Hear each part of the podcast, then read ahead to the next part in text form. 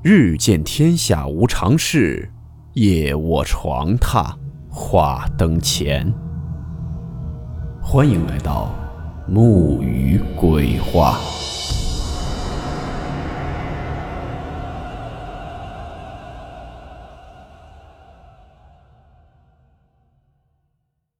大家好，我是木鱼。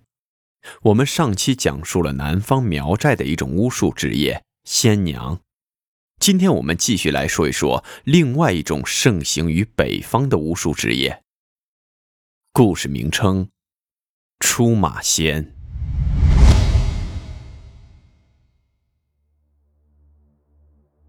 今天我们所讲的这个故事是一种北方比较常见的职业，特别是在东北地区比较盛行的一种巫术职业——出马仙。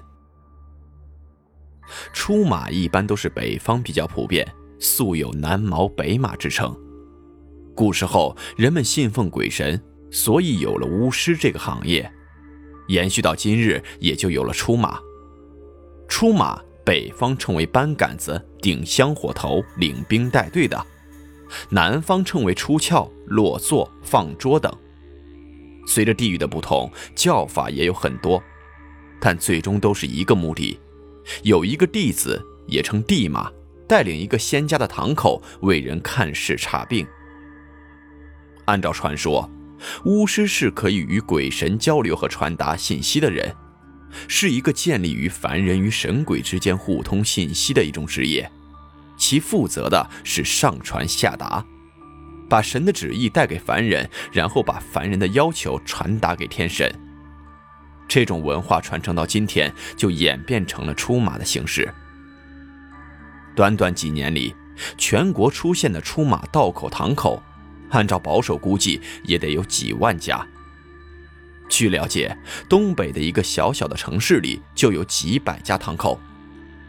原来的出马仙大多出现在东北，而现在迅速的发展到了全国各地，有些还已经发展到了国外。当然也是中国人，而且年龄也越来越年轻化。东北的出马仙大多数年龄较大，一般是在三十五岁到四十五岁的居多，而在南方二十岁左右的占主要部分。然而令人担忧的是，现在的出马仙，据了解，每十家当中就有八家看不了事情。而且都有疾病缠身、连年破财、家庭不顺等等相伴随着。最好的也就是花了不少冤枉钱办完了堂口，可是一点灵感都没有，什么也做不了。这还算是幸运的。造成这些问题的原因，主要是出于一些心术不正、利益熏心、财迷心窍的黑心弟子，为了谋取钱财不择手段而造成的。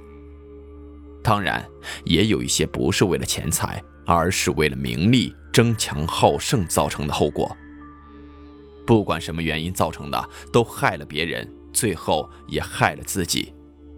这就是民间传说的出马弟子不能投胎做人的原因。实际，一个正常的出马弟子，如果你真心的利用自己的优势和功能去帮助别人，用一个平常心和慈悲心去对待一切。多数的结果都是修成正果了，最少也可以转世为人，继续走修行之路。今天的这位网友经历讲述的就是出马仙的事情，和往常一样，我仍会以第一人称进行讲述。东北出马仙，这里很多朋友应该都有耳闻。在刚认识我男朋友时，我和大家一样，对出马仙这类人敬而远之。感觉这类人神神秘秘的，那些人有神通，和他们在一起没有安全感，因为他们什么都知道。相同身上真的有很多神奇之处。如果要研究这类人，我想我很有发言权了。不多墨迹，现在开说。以下文字把我男友称作为他。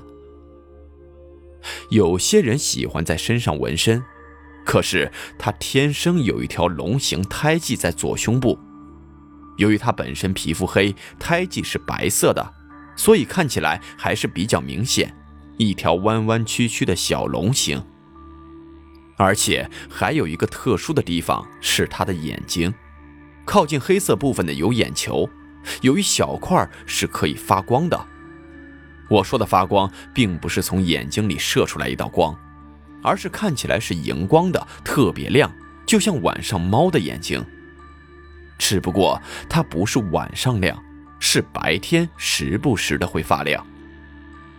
我发现他眼睛这样的时候，非常的惊讶。开始我还以为是我看错了，没怎么在意。后来和他说话的时候，看他的眼睛确实是有一块地方比其他地方亮很多。所以我问他，他很平常的和我说，确实会亮，不是我看错了。我问他为什么，他说仙家上身的时候就会这样。最有意思的是，我和他仙家对话了。仙上身时他会打哈欠。然后身体抖，这种抖不是身体在打哆嗦，而是就突然的抖一下，没有任何预兆，经常把我吓一跳。仙儿上身说话的时候，他会变磕巴，他正常说话从来不磕巴，但是仙家一说话就非常的磕巴，一句话要说好一会儿，尤其是皇家上身，磕巴的很严重。有一次仙家说话，一句话说了半天没说出来。然后他深深地喘了一口气，我就在旁边笑。这个时候，他的仙家就说：“不要笑，我们说一句话不容易啊。”我男友他的鼻子也特别敏感，尤其是对于香火的味道，他经常会深吸一口气，然后说：“啊，我闻到一股香火味儿，谁家又点香了？”这时我就比较茫然了，因为我什么都没闻到，使劲闻也什么都闻不到。我的鼻子是正常的，所以我感觉一定是他鼻子对香的味道很敏感，而且他一闻到香味就开始打哈欠，说明仙家上身了。男朋友他会说上方语，我问他怎么学会的，他告诉我他是突然就会了，自己就开始说了，不是学的。那还是他没出马的时候，最开始是他睡觉的时候会说一些上方语，后来就不知不觉的就会说了。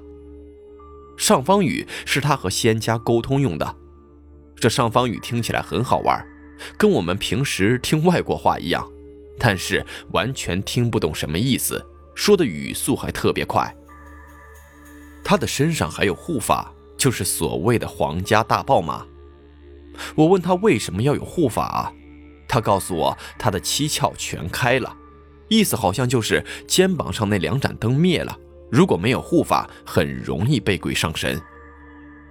其实那些相同看起来有神通很厉害，但是他们是很受苦的，被仙家上身是很难受的，尤其是清风或烟魂上身，也就是鬼上身来说话，他会浑身冰凉，头晕胸闷，躺在床上起不来，要缓好长时间才能有所好转。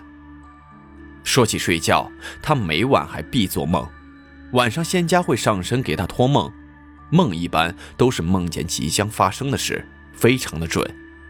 刚认识他的时候，他就和我说：“你将会是我女朋友。”我当时很诧异，我心里想：不可能的。我当时对他没好感，我对他说：“不可能，你肯定弄错了，不会是我。”他非常肯定和严肃地告诉我：“就是我没有错。”他后来告诉我说，他家的仙在半年前就告诉过他了。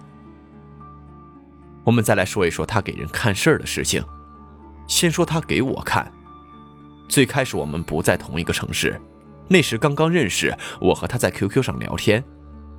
他可以通过这样在网络上说话，感觉到对方的心情、境遇以及很多很多事情。有一次在 QQ 上和我聊着聊着，他就说：“你现在在吃啥好吃的呢？”桌子上放着吃的吧，我当时又被震惊了。我正在吃爆米花呢，桌上放着很多吃的。我当然很诧异，他怎么知道的？他告诉我说，他派他家先过来了，所以他知道我这儿的情况。还有，比如我和他在聊天的时候，同时也在和别人聊天，他也可以感觉得到。有一次和他一起逛沃尔玛，特别有意思。周末的沃尔玛人特别多，逛着逛着，他就让我看前面的一个人。我看那女人的背影，走路有点不太对劲，其他的也再没看出什么。他就说他是个孕妇，肚子里面是个女孩。我当时就乐了，我说真的吗？你怎么知道的？他说一看就知道了。又逛了一会儿，特别巧，我们又看见了一个孕妇，我就把男友拉过来，让他看看是男孩还是女孩。他说是男孩。然后我就问他，我能生个男孩还是女孩啊？他对我笑笑说，要是和我生，一定是男孩。和别人生就不知道了。男友和我在街上闲逛的时候，经常偷偷告诉我周围的人怎样怎样。比如说刚刚过去那人长得是妖相，或者说哪个人面色不好会出事情。再说说他见鬼的经历吧，他有阴阳眼。有一次他傍晚去超市买东西，一回到家就开始难受了，身体不舒服。我问他怎么了？他说，在小区道口看见鬼了，是一个老太太穿着寿衣，在离垃圾桶不远的地方蹲着。还有一次，我俩在屋子里，他在床上，我在玩电脑，就听见他突然发出了一种声音，就是那种唏嘘的声音。我说你怎么了？他也不告诉我。后来被我的一再追问下，他终于说出了真相。原来，刚刚在我身后。他看见了一个披头发的女人站在那儿，我一往后看，却啥也没看见。他知道我胆子小，所以自己看见什么总是不愿意告诉我，怕我一个人的时候害怕。由于我的好奇心，老是问他看到过什么。我说我也想开阴阳眼，他说算了吧，你到时候会吓死你的。再说一件比较玄乎的事儿，他的师傅会空杯取酒。这是他亲眼所见，而且距离很近，绝对真实。过程是这样的：他有幸看见他师傅家的仙空杯取酒，师傅左手一只空杯，右手放在杯子上一阵搓，搓了三五下，突然砰的一声，杯子里面却装满了酒，还往外溢出来一些。他师傅给他喝了一口，他说味道就像是白酒，很辣很辣。这个我开始也很怀疑。难道是变魔术吗？其实不是，他师傅家的仙道行很高，而且每家仙修的道不一样，所以他的师傅会取酒也很正常。我说看到那酒是从哪里出来的吗？他说他离得非常近，酒不是从哪儿飞进杯子里的，就是在杯子中凭空就出来了，真的很神奇。还有上次去爬山，山脚下有一个水塘。那里的水是山上流下来，最后汇聚到那里的。走到水塘边的时候，我叫他看水塘里的水特别绿，他看了一下就说水塘下面有一只大乌龟。我自然会问你怎么知道的？他说是感觉到的，可是到底有没有，无从知晓。等开始上山时，他望了望其中一座山，说道：“这山上灵气很重，有仙家在修行。”又爬了一会儿，他再一次望向那座山，高兴地跟我说：“他看到了一只狐仙。”我顺着望过去，什么也没有。后来我和他一座一座庙去拜，到了一座护法庙时，他去给上了香，磕了头，我也跟着磕头。后来天空就飘起了小雪。再说说我和他家仙说话的事儿吧，仙家对于人间的事是懂得很多的。比如你会问了，仙家知道我们天天玩电脑是什么吗？仙家懂得人间的爱情吗？他们真的什么都了解吗？仙家跟我说过，现在的人都太现实了，说天上都乱了，何况人间呢？我和男朋友有一阶段闹矛盾，仙家就很生男朋友的气，说他太贪恋红尘了。但是仙家也会对我说，我男朋友人很好，是不是很有意思？有时我也会惹老仙生气，比如说错话，说他们也没什么厉害的。这时老仙就会马上上身来和我说话，他就会很生气，会数落我，但是最后都会说一句：“我不和你一般见识，走了。”老仙和我说话一直都叫我小蟠桃女，这是他们对女生的称呼。他们还有很多这类他们自己的叫法，比如管馒头叫雪花飘。管鸡叫小凤凰，点的香叫做黄条，水叫做大碗清茶。再说一个我身上招鬼的时候，他是怎么给我治的吧？有次我晚上出去的时候，身上招回来东西了，很难受。回来他就给我看了，说身上有脏东西，就让我躺下，对着我的胸口吹了三口气，然后拍了几下。吹气的时候，他还在念叨着：“你们该躲躲，该闪闪，咱们遇见就是缘分，我不想伤你们。是神归庙，是鬼归坟。”拿着大纸大钱赶紧走。然后他拿着纸钱在我身上转了几圈，后来我什么感觉都没有了，瞬间身体就舒服多了，自己也觉得也挺神奇的。还有他们管那些酒叫做哈拉气儿，管钱叫什么票我忘了。作为他这种有特殊功能的人的女朋友，我当然是想充分利用他的异能了。所以有一次我和他说，可不可以帮我教训一下我曾经的一个仇人？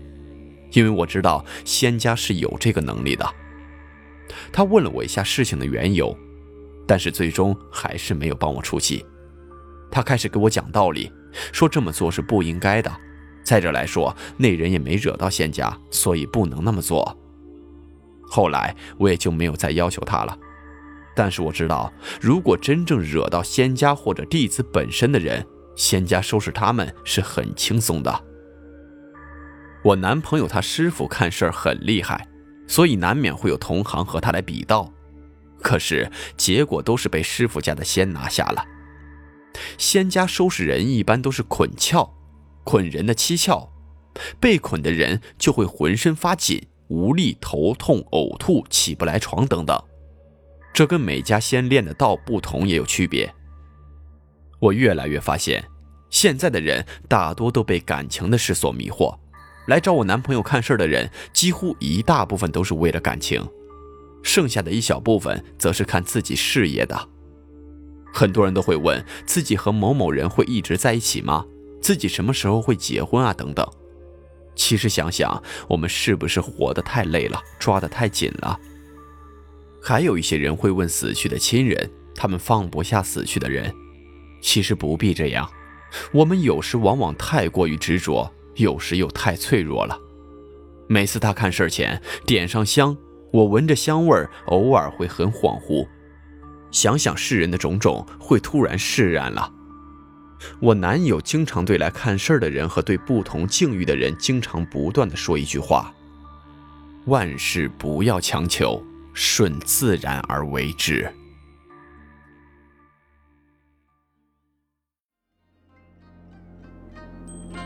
好了，我们今天的故事到此结束，祝你好梦，我们明晚见。